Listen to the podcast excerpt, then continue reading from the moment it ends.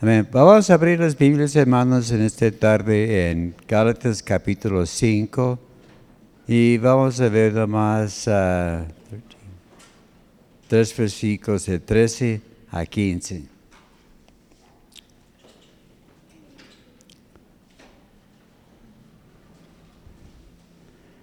Las próximas dos, tres semanas van a ser muy, muy interesantes vamos a estar viendo de las obras de la carne y del fruto, no son los frutos, es el fruto del Espíritu Santo. Este vamos a ver en su uh, debido tiempo. Pero hoy vamos a estar viendo cómo usar bien la libertad que nos ha sido dada. Amén. Sí, tenemos libertad, como has visto, tenemos libertad, pero hay algunos que abusan de esta libertad y hay que aprender a usar bien la, libertad que Dios nos ha dado. Entonces empezamos con la lectura. Gálatas 5, 13.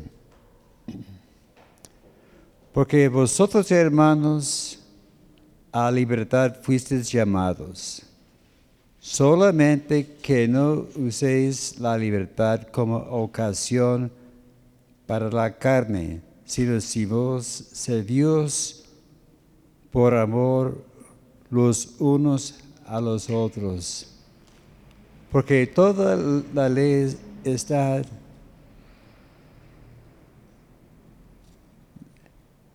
solo palabra que se cumple.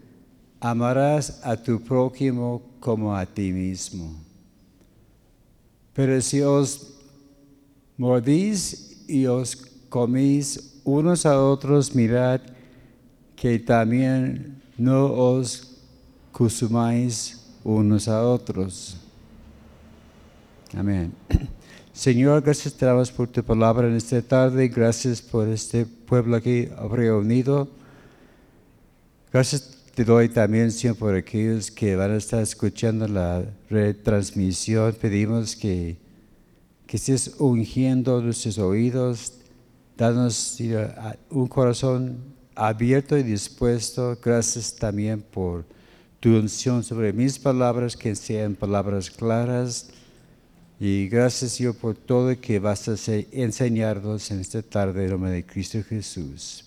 Amén. Gracias a Dios.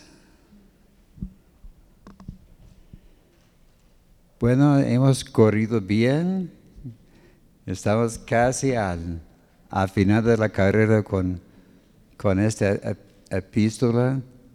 Al principio vimos, ay, tanta, tanta cosa y temas difíciles y palabras muy fuertes de parte de Pablo. Pero gracias a Dios ya estamos llegando al, pero para mí lo, lo bueno, ¿verdad? Lo, práctico que, podemos aplicar a, nuestra vida. Hace 15 días vimos acerca de estar pues firmes en la libertad con que Cristo nos hizo libres. Y vimos la importancia de mantenernos firmes. Eso habla de ser inmóviles y estables. Y como puse el, ejemplo de como el soldado que se pone allá y se anclan sus, sus botas, esas botas que tienen como tacos en la tierra, y a ver, a ver si me pueden mover, ¿verdad? Así Dios quiere que seamos así anclados, sin mover, sin fluir con con las cosas del mundo. Y, vimos algunos ejemplos de estar firmes, como cuando el pueblo de Israel estaba cruzando el, Mar Rojo, llegaron allá y, ay, ¿qué vamos a hacer? Y Moisés dijo, estar firmes. Dios va a obrar y Dios dijo, deje de hablar a marchar. Y, vimos la gran victoria porque a veces estamos allá anclados, a, a ver, Señor, ¿qué vas a hacer? Y Dios te dice, oye, te he dicho que, que te pongas en marcha y que vas firme. Y vimos la gran victoria que, que Dios les dio. También en, en Efesios habla de estar firmes, resistir y ser constantes. Sí, porque a veces uno está peleando, peleando, peleando y ya llega a la victoria y se, se, y se desanima y se, se, cae, ¿verdad? Pues hay que estar firmes y, y, tener gente que nos está apoyando. Tal como Moisés allá cuando estaba allá en el monte con la guerra contra Amalek, dice que Or y Ur estaban levantando sus manos y veces extendía las manos en alto, prevalecía Israel. Y cuando se caían sus manos, prevalecía Amalek. Así que ocupamos gente que nos puede levantar las manos en los momentos que estamos débiles. También hay que recordar de tener puestos los ojos en Cristo, en el agarrador que Él nos ha prometido. También vimos la, la importancia de evitar el yugo de esclavitud. Como vimos allá en la segunda parte del versículo 1, dice, no estés otra vez sujetos a yugo de esclavitud. Y, y puse, hay dos ejemplos de, yugos. Hay un yugo de, hierro que pesa, que, que no podemos aguantar, y hay un yugo de, de madera. Como dijo Cristo, toma mi yugo y aprende de mí, porque fácil, ligero es mi yugo y fácil mi, mi carga, ¿verdad? Y expliqué que, que todos tenemos que llevar un yugo. No parece muy animador la palabra. No recuerdo que nadie dijera, amén. Pero, pero, es cierto, cada quien tenemos que llevar un, este yugo, es una parte de nuestra responsabilidad. Es parte de la vida y a veces hay cosas difíciles que tenemos que enfrentar, pero el Señor está con nosotros para ayudarnos a llevar este yugo que ha puesto sobre nosotros. También vimos la importancia de evitar de caer de nuevo en la esclavitud, porque una vez que estamos libres y el, a volver a la esclavitud, cuando estamos libres, volver a la esclavitud no es opción. E, es, es, como aquel que ha sido librado y dijo, ¿sabes qué es? Yo quiero volver a donde yo estuve. Pues, pues no hay chiste, ¿verdad? Es, para poner un, quizás un pobre ejemplo, es como los, los negros después de la guerra civil en los Estados Unidos, y les declararon libertad a ellos, pueden ser libres bajo el, le quitaron el yugo de, esclavos y ellos celebraron. Pero quizás había uno que otro que decía, ah, ¿sabes qué es eso? A mí me gusta ser esclavo. Quiero andar con mi, mi amo y que me golpea, que me porto mal. Y, eh, es una tontería, ¿verdad? En ese, igual también en nuestra vida queremos volver a la esclavitud donde Cristo nos ha sacado. En el último estudio vimos que estamos en una carrera. Vimos que hay dos tipos de personas, los que corren bien y los que estorban. A ver, pues hay que escoger en, qué categoría estamos. Espero, espero, que todos estén corriendo y corriendo bien. Y los que corren bien eviten distracciones. Y los que corren están concentrados en la meta. Está viendo, ahí está el premio. Dice que había una competencia y había dos corredores principales que eran parejos a ver quién va a, ganar. Eh, una competencia se me hace de quién puede romper la barrera de los cuatro minutos eh, en la mía. Ahí estaban corriendo a par y corriendo y dando la última vuelta. Y el que está enfrente oyó pasos y miró atrás. En ese segundo, el, otro competidor me pasó y le ganó. Así quizás por una cosa pequeña, ¿verdad? Pero el que estaba allá enfrente se distrajo tantito, miraba así, siguió corriendo y fue suficiente para perder la competencia. También hay que ser enfocados, e, evitar esas pequeñas distracciones que nos, quieren, que nos quieren desviar del camino de Dios. También los atletas también hacen sacrificios para poder ganar, también nosotros. Como los atletas tienen sus, dietas, sus regímenes, tienen sus rutinas que tienen que levantarse temprano para correr. Ellos no van allá eh, echarle una hamburguesa de un cuarto de kilo de vez en cuando. No, no, e, esos le van a arruinar, ¿verdad? Aunque a mí antes yo los comía, son bien sabrosos, pero por lo que me, pasó físicamente yo estoy ya limitado en cosas que puedo comer y no puedo comer. Y a veces ya, esas cosas ya no me llaman la atención porque es mucho. Pero los atletas dicen, ¿sabes qué? aunque sean los más sabrosos del mundo, no, yo tengo mi dieta de, de frutas y verduras. Y gracias a Dios es lo que yo estoy comiendo hoy. Más verduras que antes y frutas, pero es para mi beneficio, ¿verdad?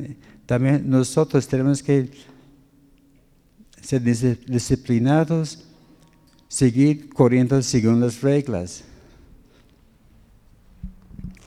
Recuerdo también que en una clase de educación física, cuando yo estaba ya en la secundaria, estaba haciendo competencias. E-, Eran como equipos de, como de tres corredores y estaba ya pasando la batuta al siguiente competidor y había un equipo que estaba muy atrasados, y que estaba atrás, y, ¡hey, ahí va! Y, aventó así la, la, batuta, ¿verdad? Y estafeta. A ver, para, a ver, alcánzalo. Pero ese no es según las reglas, hay que pasar así, mano a mano la estafeta, ¿verdad? Pero este tipo, a ver, no, no, no nos está viendo y aventó, ¿verdad? Y el otro sí lo agarró, descalificado. Esas no son las reglas. También nosotros en la vida cristiana tenemos que correr según las reglas que Dios nos ha dado. Y vimos también que los que ponen obstáculos son los que nos quieren hacer caer.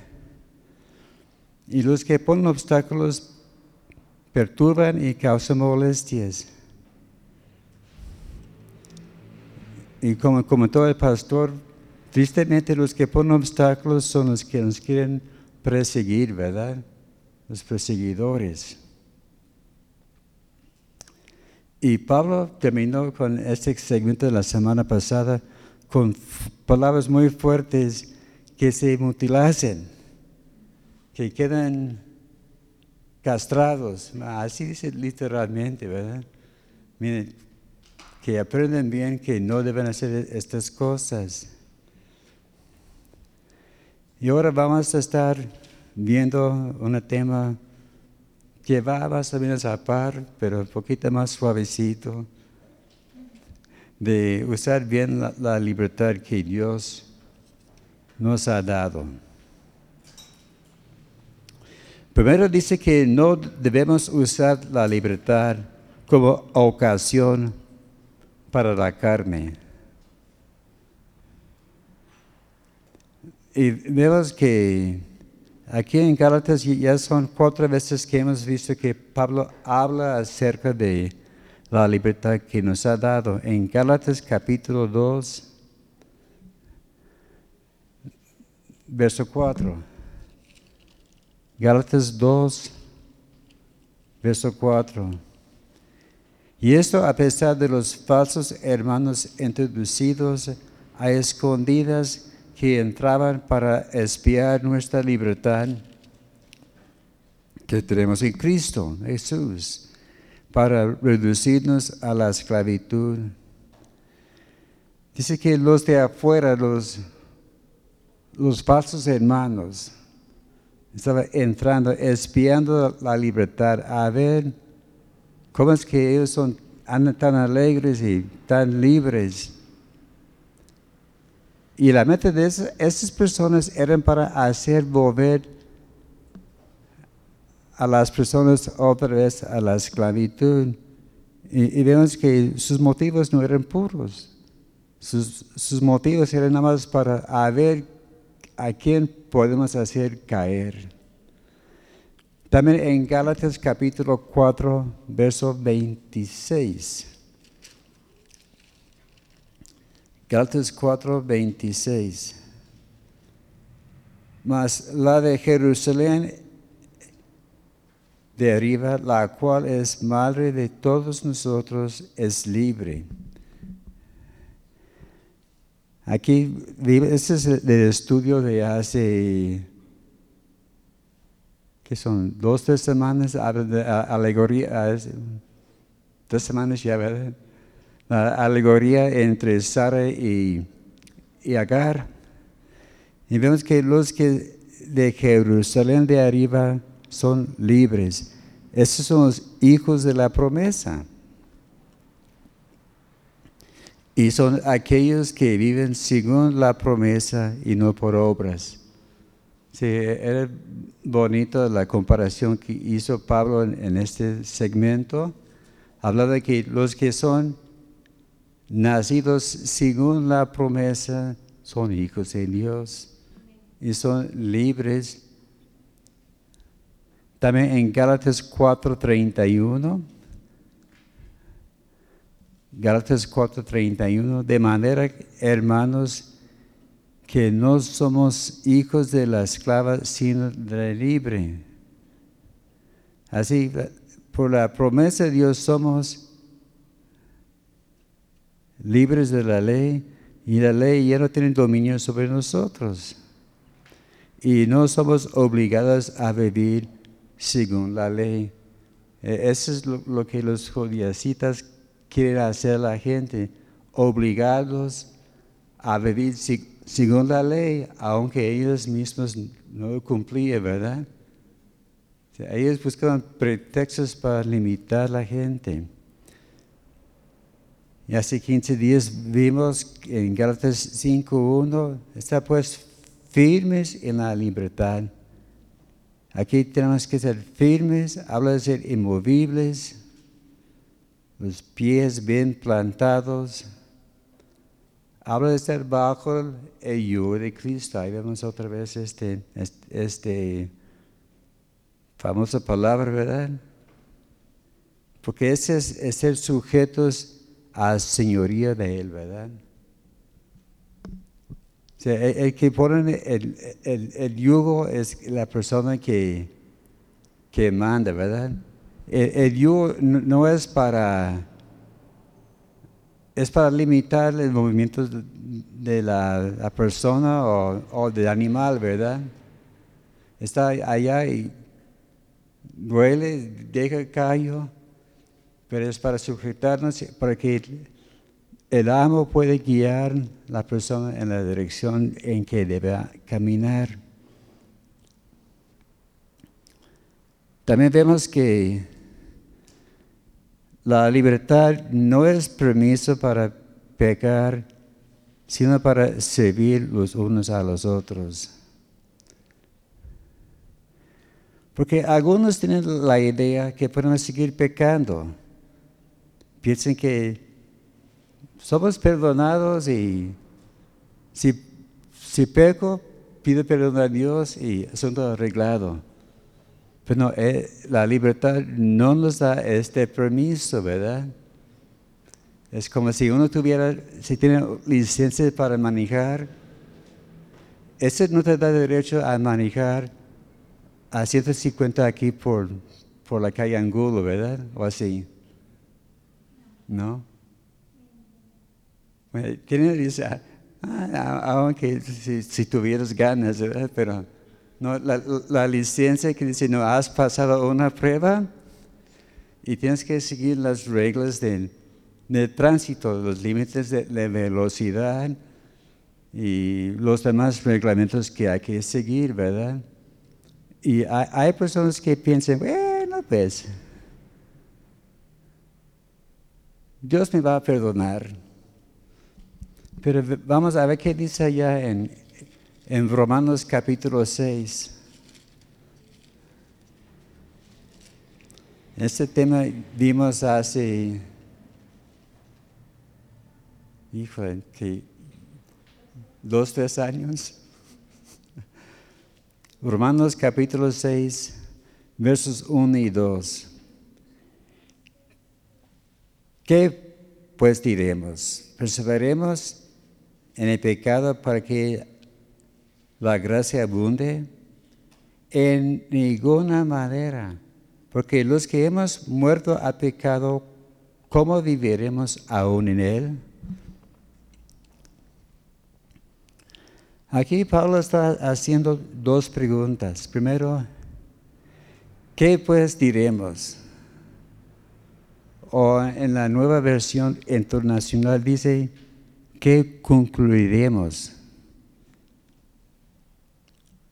O ponerlos en palabras más claras todavía, vamos a aclarar bien este asunto.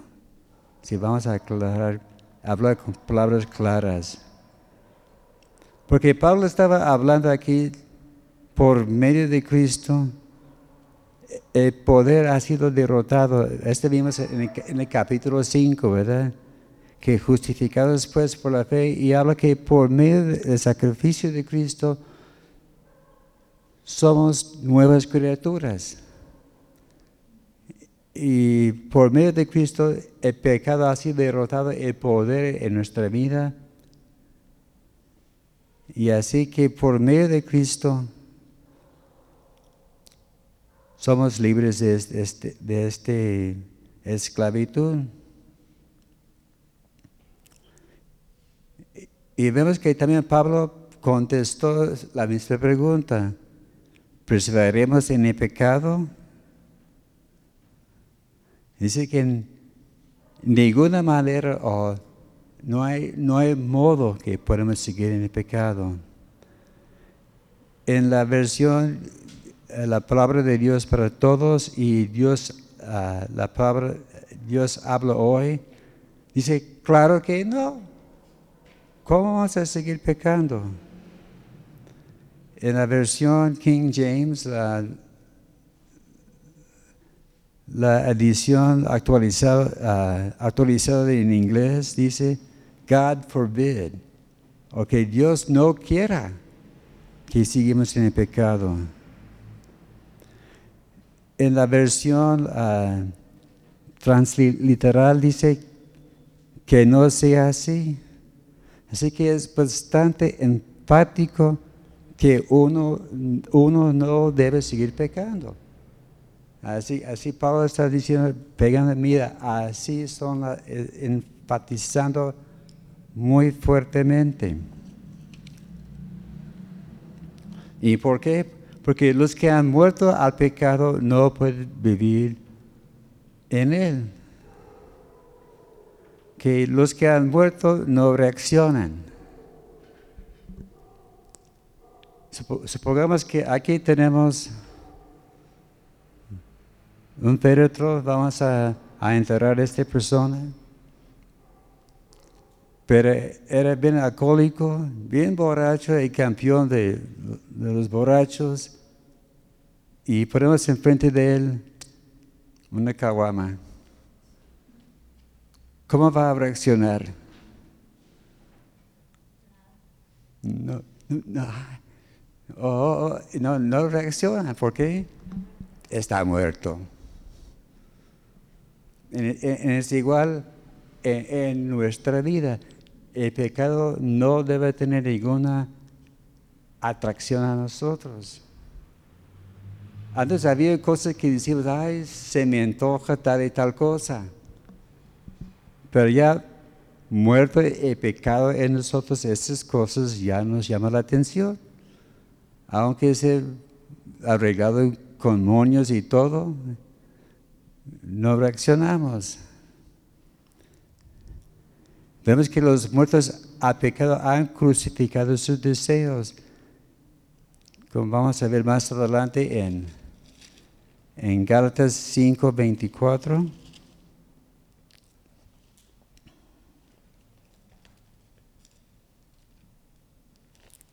Está.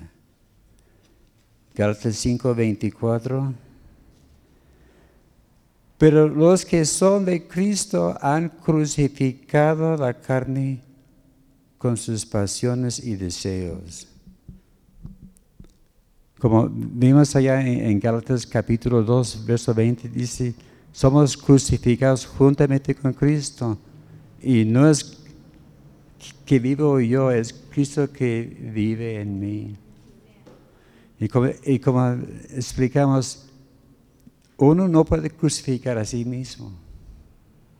Sí, se puede agachar y a clavar los pies a la cruz. Y vamos ahora con la, mano izquierda, clavamos a este, a, ver, y la otra mano, ¿quién la va, quién la va a clavar? No, es, es Cristo que hace la obra en nosotros. Hay que dejar Señor te doy todas mis pasiones, todos mis deseos. Que muera este hombre viejo en, sus deseos. ¿Y por qué? Porque si no controlamos los deseos de la carne, vendrá problemas mayores todavía. Como allá en Gálatas 5, versos 25, 26. Si vivimos por el Espíritu, andemos también por el Espíritu. No nos hagamos vanagloriosos, irritándonos unos a otros, enviándonos unos a otros. Así, así que, si no se crucifique este hombre viejo, se va a volver a levantar. Puede quedarse medio muerto y aún así medio muerto se puede recuperarse, ¿verdad? Así hay, que matarlo totalmente, ¿verdad? Y que, que queda ya enterrado y olvidado. También en cuanto a, volver a pecar, tenemos en Hebreos capítulo 10, versos 26 y 27. Hebreos capítulo 10, versos 26, 27. Sí, aquí tenemos una muy severa amonestación. Porque si, pecaremos voluntariamente después de haber recibido el conocimiento de la verdad, ya no queda más sacrificio por los pecados, sino una horrenda expectación de juicio y de hervor de fuego que ha de devorar a los adversarios. Aquí hablo de pecar voluntariamente. ¿Quién puede decir, sabes qué, yo ya no peco? ¿Algún voluntario?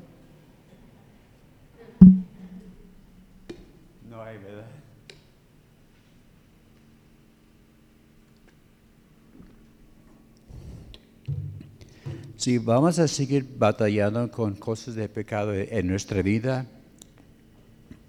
hasta el día que el Señor nos lleva, ¿verdad? Pero aquí habla de pecar voluntariamente.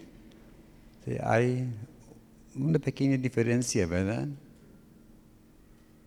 O grande. Grande, ¿verdad? En la versión, la, Biblia, de las Américas dice, si continuamos pecando deliberadamente. En la nueva versión internacional, si seguimos pecando obstinadamente, así con obstinación. La Biblia, la palabra hispanoamericana, si continuamos pecando intencionalmente. Ese es pecar con la actitud de, ah, me vale. Se me disculpa la, franqueza, ¿verdad? Que no, yo sé que es mal, pero me vale y le, le voy a hacer. Ese es el pecar voluntariamente. Ese es un claro señal de rebeldía. Y como decía aquí el autor de, de Hebreos, yo creo que lo más probable que es, es Pablo, en estos casos no queda sacrificio, porque el arrepentimiento requiere un cambio de corazón. El, arrepentimiento incluye un cambio de dirección en la vida.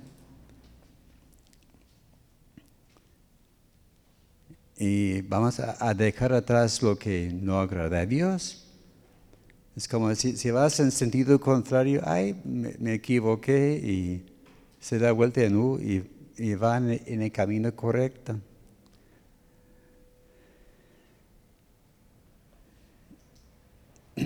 Y vemos que el clave es que ya teniendo conocimiento.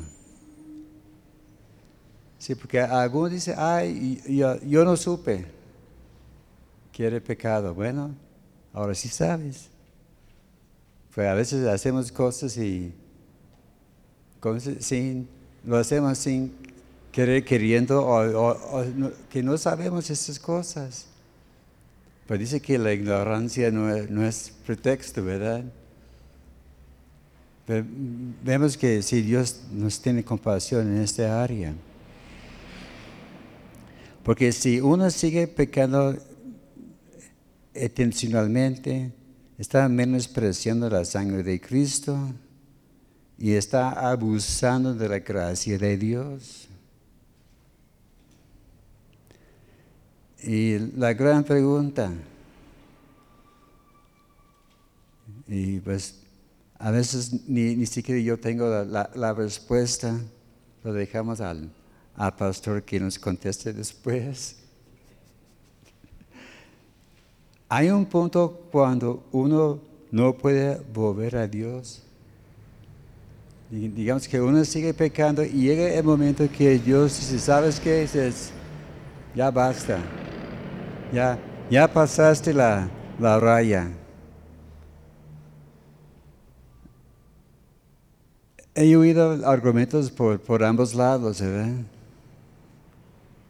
Que, que sí o, que no. Pero la cosa es, es mejor no arriesgar. ¿Sabes qué? Vamos a buscar la santidad y vamos a, a buscar cosas que agradan a Dios.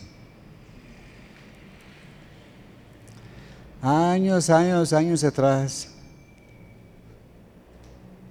Quizás ah, entre todos aquí, quizás, la hermana María, Marina sería la, única que recuerde este canto. ¿Para qué pecar si soy salvo? Si ya tengo tanta la luz. ¿Para qué pecar si la vida la he encontrado en Jesús? ¿Para qué pecar si el infierno solo espera al pecador? ¿Para qué pecar ¿para qué pecar? ¿Para qué pecar contra Dios?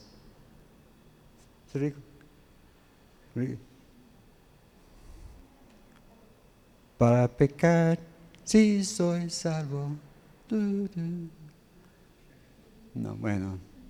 Bueno, e, e, ese cantaba cuando hace como cuarenta y tantos años, o mucho antes, ¿verdad? Pero e, era un canto de, ah, que, usaba mucho en las ah, campañas evangelísticas, ¿verdad? Y la clave es, pues, si, estás, si eres salvo, ¿por qué sigues pecando? ¿Para qué pecar? También no debemos usar la libertad para la carnalidad. Eso se refiere a la naturaleza pecaminosa. Esas son cosas que a Dios no le agrada. Habla de las obras o las manifestaciones de la carne. Y este vamos a ver primero Dios uh, la próxima semana. Vamos a estar viendo acerca de las obras de la carne y el fruto del Espíritu.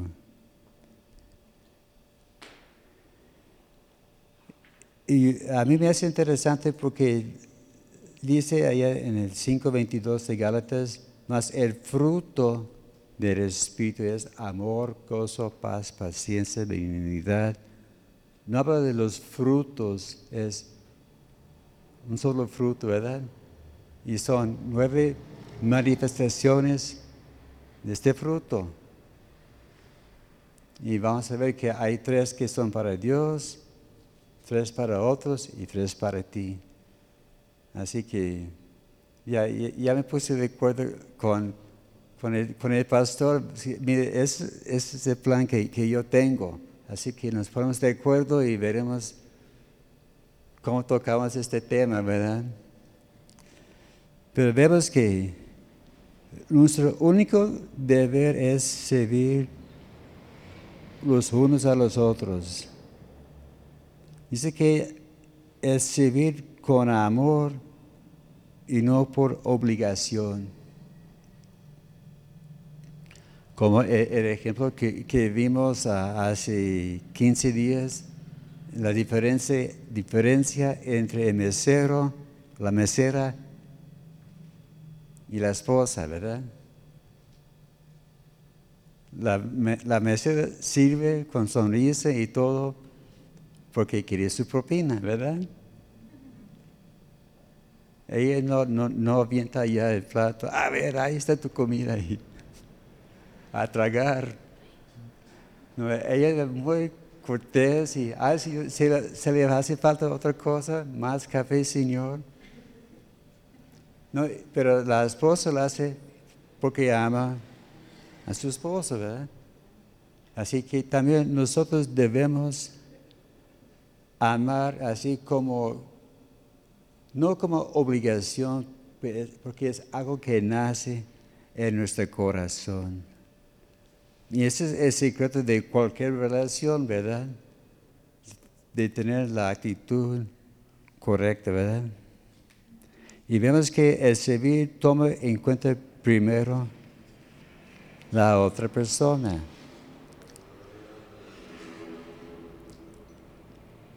Ok. Final de punto uno. punto dos y tres son más cortos. El punto número dos es la parte de la ley que debemos seguir. Porque Pablo estaba diciendo que hay que evitar los reglamentos de la ley que nos quieren aplicar los fanáticos. Pero en el verso 14 dice, porque toda la ley está, toda la ley en este sola palabra se cumple, amarás a tu prójimo como a ti mismo. Hasta es clave, ¿verdad? Y vemos que Cristo enseñaba mucho sobre la importancia de este mandamiento. Recordamos en Lucas capítulo 10, versos 25 a 37. Si quiere apuntarlo porque es mucho para leer ahora. Lucas 10, 25 a 37. Esa es la parábola del buen samaritano. Se recuerdan la historia, ¿verdad? Muy bien. Dice que llegó allá un intérprete de la ley que quería saber cuál es el mayor mandamiento. Que estaba ya escuchando a Jesús y mm, está bien, está bien. Soy le voy a poner una prueba. Y le dijo es, a Jesús, ¿cuál es el mayor mandamiento? Y si se pone como intérprete de la ley, debía haberlo sabido, ¿verdad? El intérprete de la ley eran aquellos que copiaban palabra por palabra la Biblia, ¿verdad? Porque no, no había empresas en este momento, en este entonces. Entonces él agarraba el, texto original y lo transfería a otro papel, ¿verdad? Letra por letra por letra por letra con exactitud. Así que este intérprete supuestamente debía haber sabido cuál es el mejor mandamiento. Y Cristo le respondió, bueno, amarás a tu, a tu prójimo como a ti mismo, amarás a Dios sobre todo y a tu prójimo como a ti mismo. Pero dice que este intérprete quería justificarse a sí mismo. Ah, muy bien. ¿Quién es mi prójimo? Y ya sabemos la historia, ¿verdad? Cristo está relatando de el hombre que descendía de Jerusalén a Jericó, un camino peligroso, lleno de ladrones, muchos de peligros, y cayó en manos de ladrones. Llegó un sacerdote y lo vio y mm, estoy ocupado y se fue. Pasó una levita. La sangre no, no les espantaba porque ellos estaban acostumbrados a ver sangre, ¿verdad? Porque algunos viendo sangre se espantan y ¡ay! se van corriendo. Pero ellos estaban acostumbrados a ver sangre. Pero ellos preocupados, no, tengo que llegar a tal cita. Pero llegó un samaritano un supuestamente enemigo de los judíos y le tuvo compasión. Le cuidó, le llevó al mesón, le cuidaba. Entonces Jesús hizo la pregunta, a ver, ¿quién era el prójimo? Bueno, pues ni modo me duele decirlo, pero es samaritano el que le mostró compasión. Y Cristo le dijo, ve y haz tú lo mismo. Y de allá brinca al, cuando Jesús fue allá con María y Marta, ¿verdad? No nos dijo nada de cómo reaccionaba el, ese intérprete. ¿Cómo crees, crees, que se fue muy contento él? Bueno, pues no sabemos. Pero antes tuvimos una serie de películas sobre la vida de Cristo. A lo mejor algunos han visto este episodio que llegó el intérprete y Jesús le dijo, y haz lo mismo y se fue enojado. Ah, ¿cómo, le voy a hacer esto? Pues no, es una suposición, no, sabemos, ¿verdad? Pero también Cristo también está diciendo a nosotros, ve y haz tú lo mismo.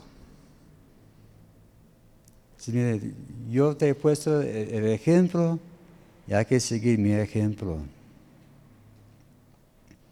Y vemos que este versículo de amarás a tu prójimo como a ti mismo son una de las más citadas en el Nuevo Testamento. Lo podemos ver en, en Mateo 5, 43. en Mateo 19, 19,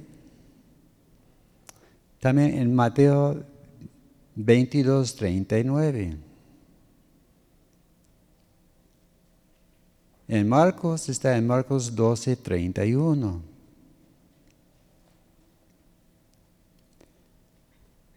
Ya lo vimos aquí en Lucas, Lucas 10, 27.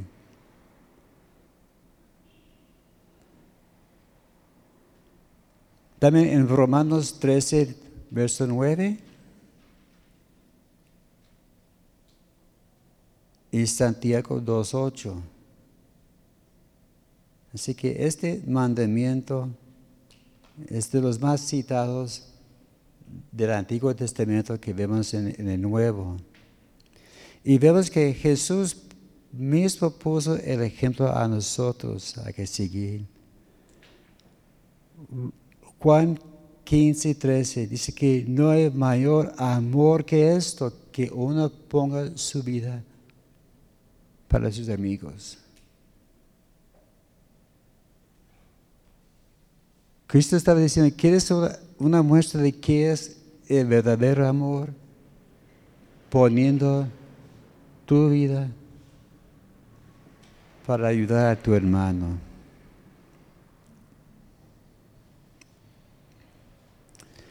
Vemos también en, en Lucas 22, versos 24 a 27.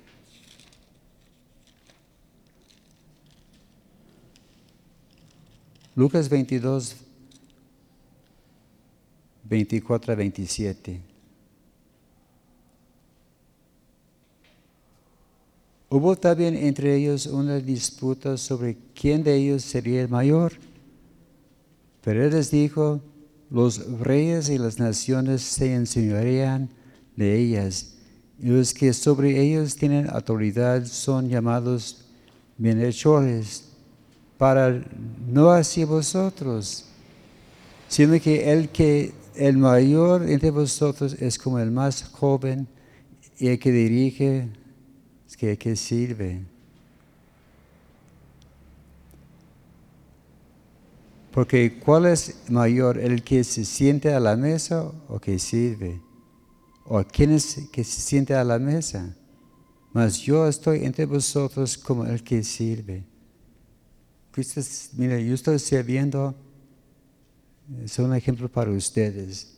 Como allá también en Juan 13, ¿verdad? Cuando lavaba los pies de sus discípulos. También en Filipenses 2, versos 5 a 7, dice que, que Cristo vino y puso un ejemplo para nosotros. Dice, haya pues en vosotros este sentir que hubo también Cristo Jesús, el cual siendo en forma de Dios, no estimó a ser igual a Dios como cosa a que aferrarse sino que se despojó a sí mismo tomando forma de siervo hecho semejante a los hombres.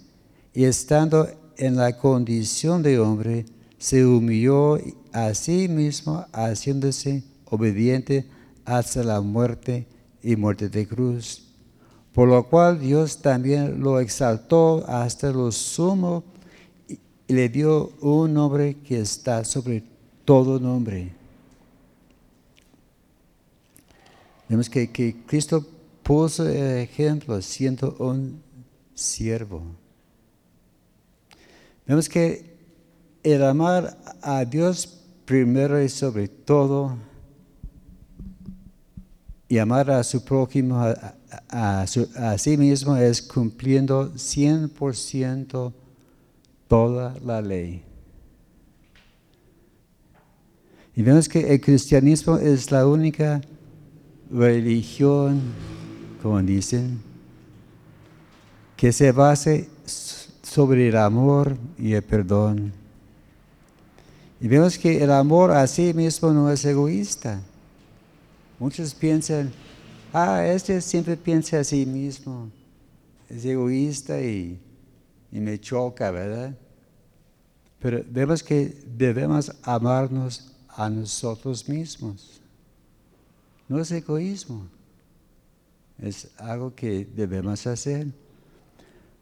Porque si uno no ama a sí mismo, es un señal de serios problemas. Porque si no amas a, ti mismo, ¿cómo vas a poder animar y ministrar a otras personas? ¿Cómo amamos a nosotros mismos? Pues cuidándonos. Admito que a, a mí no me gustan algunos cambios que tuve que enfrentar. Me gusta comer cosas que ahora no puedo comer. Ahora estoy comiendo más pollo que antes y, y poco, poco carne de carne roja. Estoy comiendo muchísimo más frutas y verduras. Todos los días mi esposo me hace un huevo con, con champiñones y espinacas y, y al principio, bueno, no me gustaba tanto la combinación, pero yo sé que es, es para, para dar fuerzas a mi cuerpo. Lo hago porque a, mí mismo. Yo quiero poder servir a los demás. Y sin este amor no voy a poder. ¿Mm? La dieta, ¿verdad? Sí, doctora. Sí, la, la, dieta. Tengo, tengo otro doctor también que me está checando a ver cómo van las cosas. Gracias a Dios todo va muy bien. El tercer punto es el peligro de morder y comer unos a otros, allá en el versículo 15 de Gálatas capítulo 5.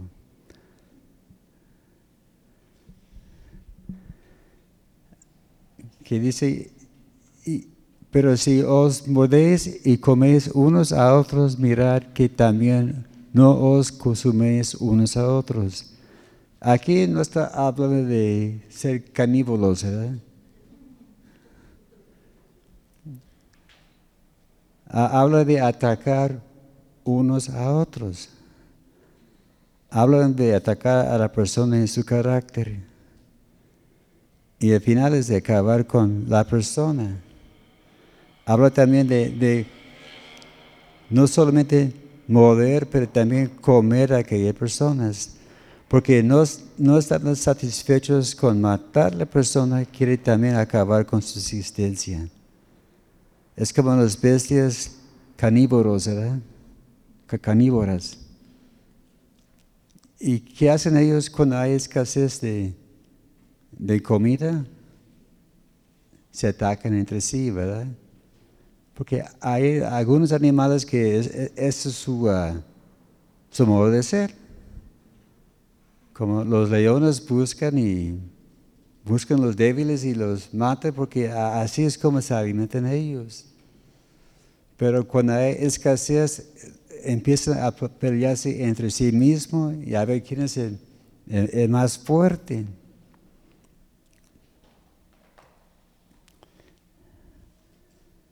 Y pelean porque quieren saber quién va a quedar con la mayor parte, ¿verdad? Hagan hijo una vez, tristemente, los cristianos somos los únicos que matamos a nuestros soldados heridos.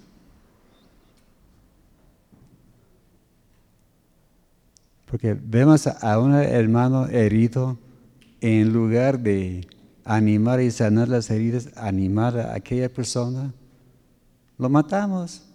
Este, este ya no sirve. Y damos un tiro de gracia. Y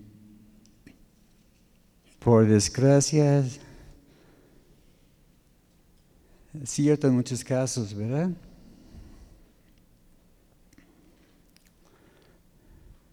Y vemos que si, no cuidamos estos deseos carnales, puede llevar a cosas más graves. Puede llevar a, una vida carnal. En 1 Corintios, capítulo 3, verso 3, habla de los celos que llega a contiendas y disensiones. Y luego uno va tolerando a aquellos que nos quieren esclavizar.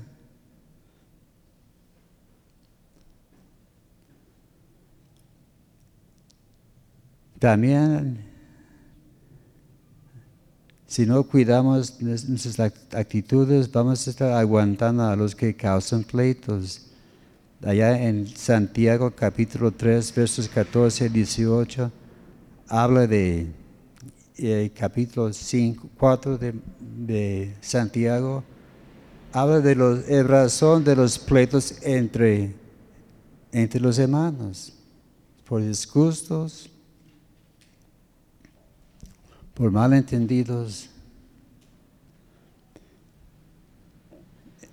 Y vemos aquí en el caso de la iglesia de los Gálatas, no sabemos con certeza la razón de esos pleitos.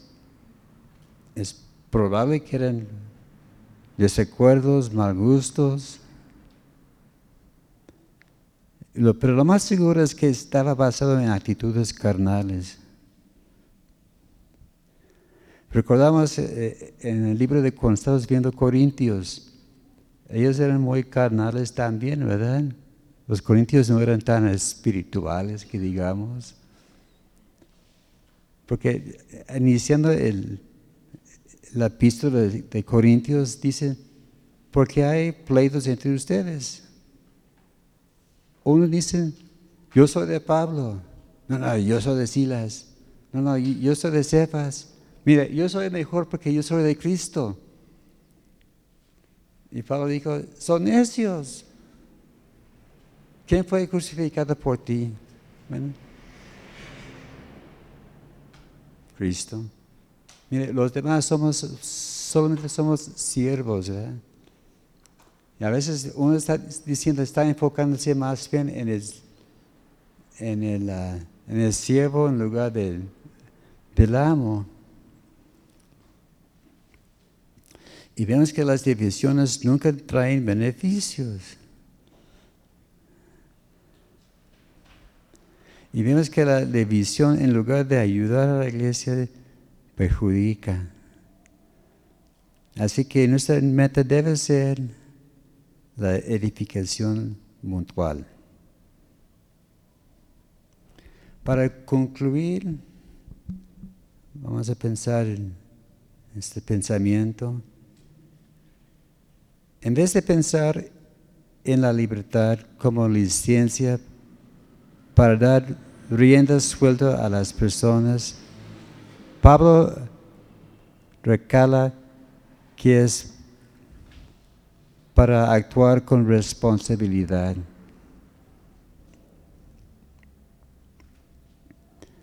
Y así, siendo responsables, vamos a tomar en cuenta a nuestro hermano. También debemos utilizar la libertad para obedecer al Espíritu y no la carne. Debemos utilizar la libertad para servir con amor. Debemos utilizar la libertad para andar en el Espíritu. Es que hay dos clases de personas en este mundo. Las personas que ayudan y las personas que no lo hacen. Así que hay que tomar la decisión qué clase de persona voy a ser yo. También hay que recordar que hay que eliminar el problema desde la raíz. Porque si no, va a persistir el problema de la división y vamos a eliminar unos a otros. Como, como vimos aquí al final del capítulo 5, que no debemos hacernos vanagloriosos, como dice allá en la Biblia, de las Américas, provocándonos y trayendo envidia. Así que vamos a vivir en el Espíritu, no dejando o dejando lugar a la carne. Así que vamos a, a gozarnos en la libertad que Cristo nos ha dado pero también usar bien esta libertad, ¿verdad?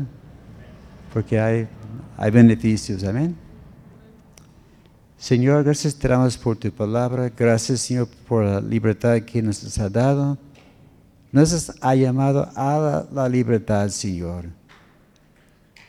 Pero Señor, queremos usar bien esta libertad que nos has dado y pedimos, Señor, que podamos ser siervos útiles, Señor, no dejando lugar a los celos, las diferencias, no dejando lugar a la carne. Queremos oír en aquel día, Señor, estas palabras. Bien hecho, fiel siervo, entra en el gozo de tu Señor.